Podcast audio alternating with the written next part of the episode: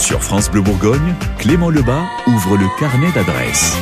Et j'ouvre le carnet d'adresses avec un livre qui plus est. Et ça, c'est quand même pas mal. Bonsoir, Joy Morty. Bonsoir, bonsoir Bienvenue à sur tous. France Bleu Bourgogne. Merci. Vous venez de faire, en tout cas de sortir votre premier livre, parce que votre vrai premier, c'est assez drôle, il n'est pas encore sorti. Il n'est pas encore sorti, non. La fabrique du silence, un roman que vous avez écrit. On parle euh, psychologie. On dans parle psychologie, exactement. On parle interruption de grossesse aussi. Alors, vous on pouvez nous raconter déjà, ouais, un peu l'histoire. Voilà. Euh, Si on devait faire une quatrième de couverture comme ça, ça serait laquelle En mandarin ou... euh, Non, en français, si possible. Là, c'est juste pour moi, pour que je puisse comprendre. Ok. Alors en fait, c'est c'est l'histoire d'une femme qui s'appelle Elisa. Elle a 26 ans quand elle tombe enceinte accidentellement. Elle est encore étudiante, euh, elle, elle travaille pour financer ses études, ses finances sont catastrophiques et surtout elle ne se sent pas prête encore à être mère. Donc elle fait le choix d'avorter. Et à partir de là, on va plonger littéralement dans la tête et dans le cœur de cette femme. Et on explore en fait toutes les complexités émotionnelles et tous les défis auxquels sont confrontées les femmes qui, à un moment donné dans leur vie, doivent faire face à des décisions difficiles concernant leur corps et leur, et leur maternité. C'est des décisions qui sont pas si faciles que ça. Et donc, il faut apprendre à se relever euh, de, de tout ça. Et dans ce roman que j'ai écrit un peu comme un, comme un parcours initiatique vers le bonheur, en fait, c'est c'est c'est une quête aussi de vérité, de reconnaissance de ce qu'elle traverse. Et c'est avant tout une histoire de, de courage et d'espoir pour la femme et une libération de la parole des femmes. Surtout qu'on sait à quel point ça doit être compliqué. Oui, Ça doit être extrêmement compliqué parce qu'on on sait que les hormones déjà sont. sont... sont chamboulés, Voilà, ça c'est très compliqué déjà à gérer. Et en plus, quand il y a cette perte. Psychologiquement, il y a tout qui tombe. Il y a tout qui tombe et puis c'est un choix qui est difficile. C'est jamais facile pour personne. Il y a une culpabilité un peu qui est installée dans voilà par euh, par certains groupes euh, voilà anti-avortement. où Il y a il y a vraiment tout quelque chose qui plane d'assez difficile et d'assez tabou autour de ces sujets. Et ça devrait pas l'être justement. Il faudrait vraiment que cette parole se libère et que voilà, on peut être pour l'avortement, on peut en souffrir. C'est bien d'en parler, c'est bien d'être accompagné et, et euh, voilà. À quel moment vous vous êtes dit, il faut que j'écrive sur ce sujet, il faut que j'écrive euh, ce livre donc qui s'appelle La fabrique du silence? Moi, c'est quelque chose que j'ai traversé aussi, cet après-avortement difficile. Et, euh, et en fait, j'ai, quand j'ai libéré la parole sur ce sujet, que je me suis mise à parler avec euh, d'autres femmes, ou quand on me demande ce que je fais, je parle de mon roman, j'ai rencontré tellement de femmes qui s'effondrent en larmes ou qui, qui, qui se confient sur leur parcours, que ce soit pour une fausse couche, ou pour un avortement, ou pour euh, toutes les pertes, euh, euh, voilà, de, de, On en connaît tous autour de nous des femmes en qui ont tous autour eu de soit nous. une fausse couche, soit ça. un avortement. Et si on pose la question, parce que certaines n'en parlent pas, mais quand on pose la question ou que la parole se délie, c'est incroyable de voir à quel point c'est communément partagé ce problème-là et, et à quel point ça peut toucher les femmes. Et tout le monde est, est à l'écoute. euh, je dis ça du coup en tant que- qu'homme aussi parce que ça peut arriver dans un couple et donc du coup les deux sont, Tout à fait. sont au courant Tout de ce qui se passe et donc il faut toujours être à l'écoute et se regarder ce qui se passe parce que c'est vraiment très complexe euh, du point de vue de la femme. J'ai entre guillemets euh, la chance de pas pouvoir vivre ça, Euh, mais c'est vrai psychologiquement on est sur un moment et comme vous l'avez dit, en parler ça peut ouvrir tellement de discussions même dans C'est un ça. livre. D'en parler, ça peut vraiment faire du bien. Et c'est très bien que vous parliez des hommes parce que c'est vrai qu'ils ont, ils ont leur part de, voilà, de, Responsabilité de déjà. responsabilité. non mais Oui, faut Ça, être vrai. Mais, mais, mais effectivement, dans le couple, ça, ça crée des, des tensions. C'est difficile à traverser en couple. Et hum, moi, j'étais dans des groupes de, de discussion avec d'autres personnes qui ont vécu ça. Il y, a- il y avait un homme une fois qui était là et qui était aussi effondré que les femmes qui étaient euh, présents, euh, présentes euh, avec lui. Et c'est marrant de voir que ça peut aussi toucher profondément les hommes psychologiquement aussi. Et c'est fou, mais à deux, des fois, eh ben, on s'en sort mieux. On s'en sort mieux à pas deux. Oh, c'est hein. beau. C'est vrai, ah, je, je vais devenir, je vais devenir poète. Je serai pas sur vos plates-bandes. euh, Joy Morty, vous êtes avec nous jusqu'à 18h30 ce soir pour parler de la sortie de votre euh, premier roman. C'est ça. à hein. La Euh, fabrique, du, silence. du silence. Et donc, on va en parler dans quelques instants avec une psychologue. Parce que oui, vous avez parlé avec des psychologues pour euh, voir un petit peu comment ça pouvait fonctionner et quelles sont, pourquoi pas ensuite, euh, comme Elisa, les solutions pour s'en sortir. C'est ça. finalement. France Bleu Bourgogne vous ouvre le carnet d'adresses.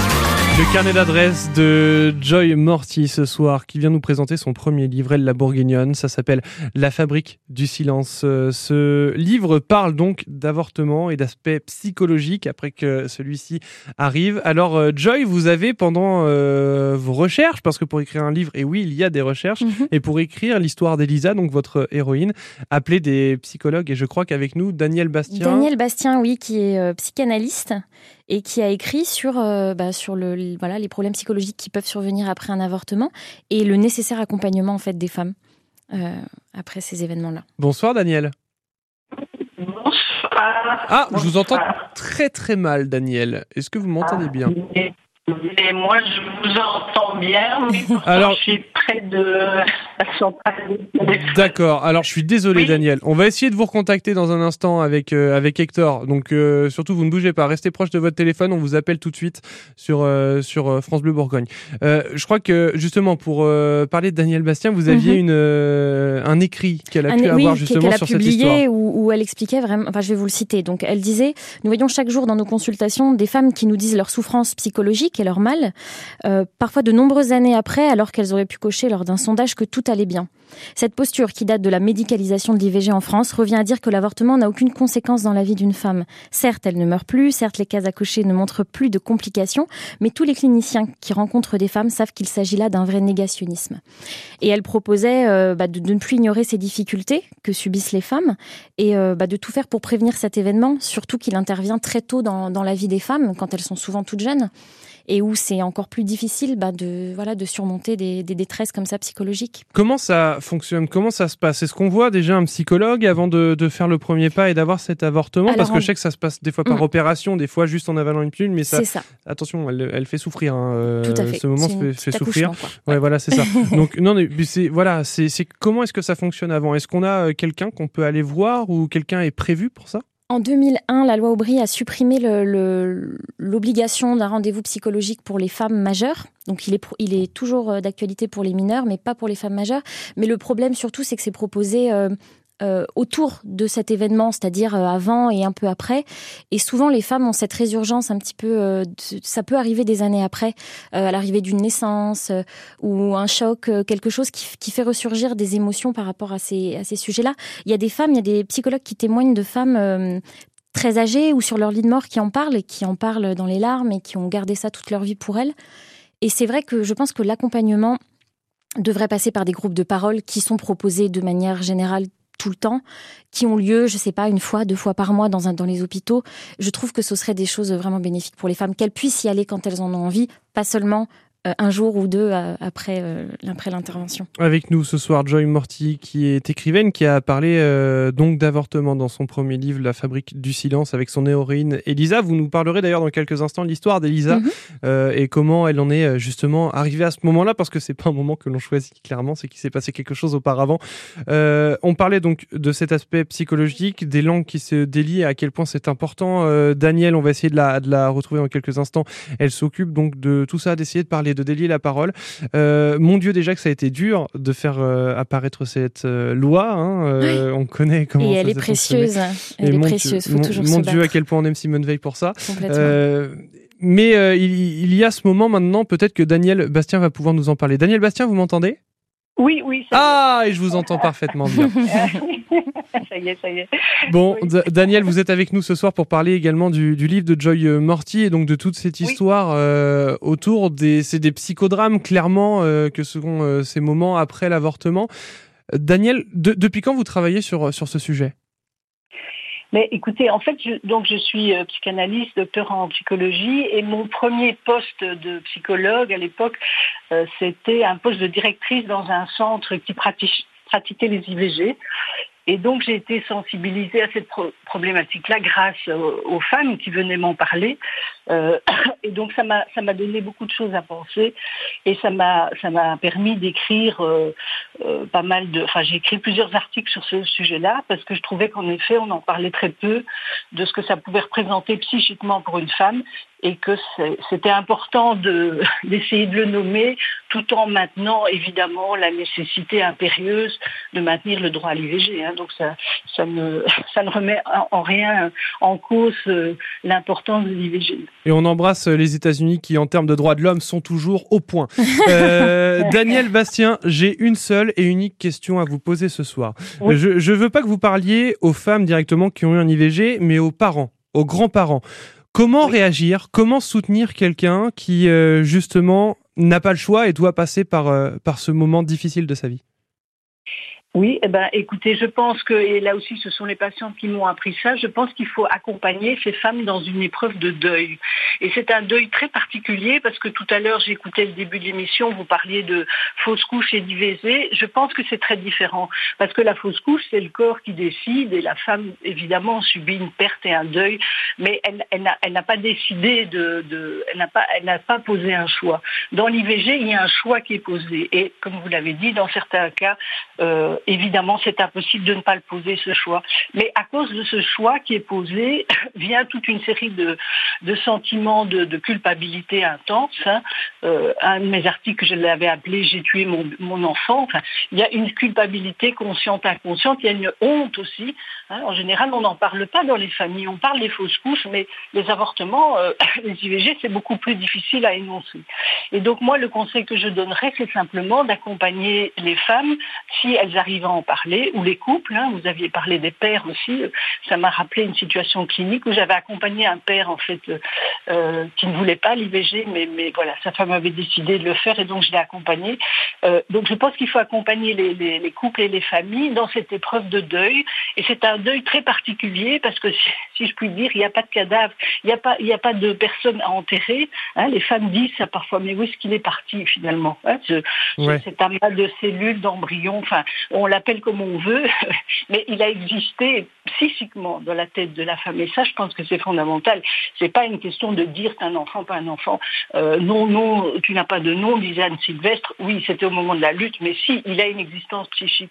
Et je pense que ce qui est difficile, c'est d'accompagner les femmes et les couples à faire le deuil de cet enfant, alors qu'il n'y a pas de, il n'y a pas de rite euh, symbolique d'accompagnement du deuil, comme chez les humains, c'est-à-dire on les enterre ou on les, brûle, mais on leur dit au revoir. Là, il n'y a pas de revoir.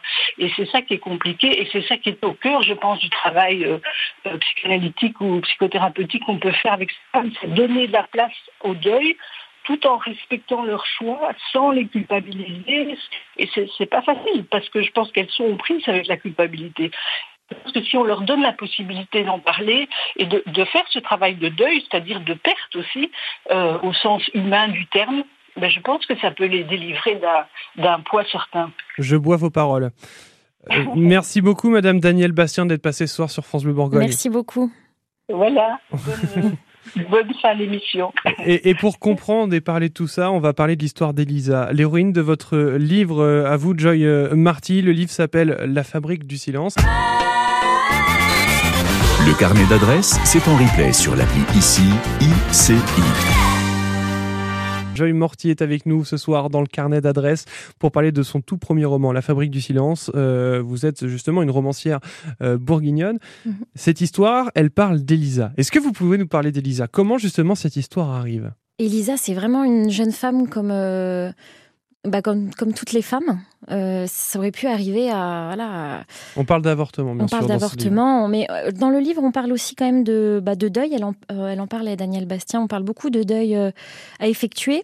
Et, et, en fait, on rentre dans un espèce de combat où, où elle tente des choses, elle essaye de s'en sortir, mais avec beaucoup de poésie, de, de, de joie, d'humour et de.